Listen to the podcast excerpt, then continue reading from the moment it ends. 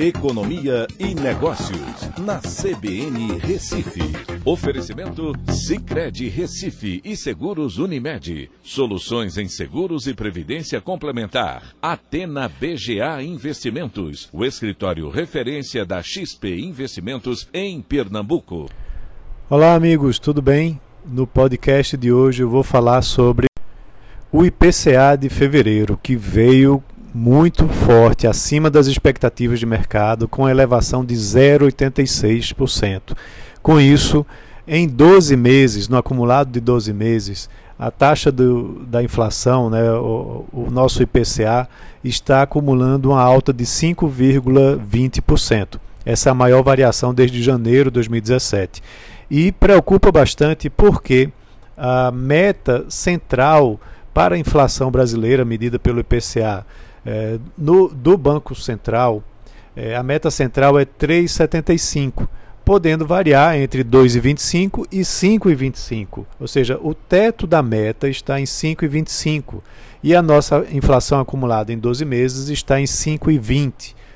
O que tudo indica, por conta disso agora, que na semana que vem, quando tivermos a reunião do Comitê de Política Monetária do Banco Central, deve haver uma elevação da Selic. Vale lembrar que a Selic hoje está em 2%, já há um bom tempo, é, e ela deve ser elevada de 2% para 2,5%, ou algo do tipo, né, por conta dessa pressão inflacionária.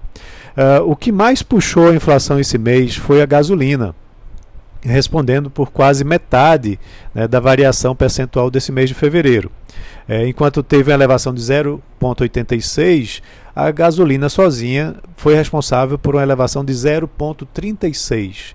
Mas além disso, tiveram também o etanol, os custos regulares, carnes, higiene pessoal, que também uh, estiveram lá como os itens que mais puxaram a inflação para cima mas a, a, a, gasolina tem sofrido muito né, com essa variação de câmbio, com a variação do barril de petróleo, e isso tem puxado é, a, a, inflação para cima.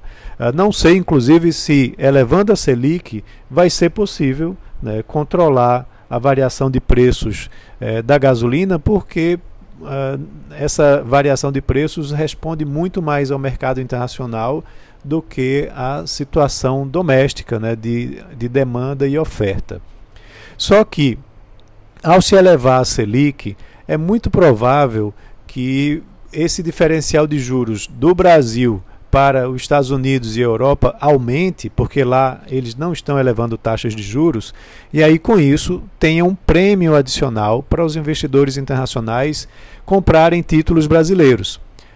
Ao acontecer isso, pode haver uma pressão no câmbio para que é, o, o, haja uma compra maior de reais, né, para poder comprar os títulos brasileiros, e aí o dólar venha a dar uma diminuída.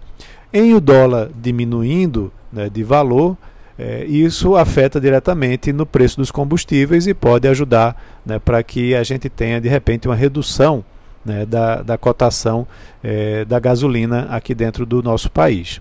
Mas a situação, de todo jeito, é preocupante, né, porque nós temos uma inflação é, medida pelo IPCA pressionada e a do IGPM, que é aquela é, a inflação chamada inflação do atacado, também bastante pressionada.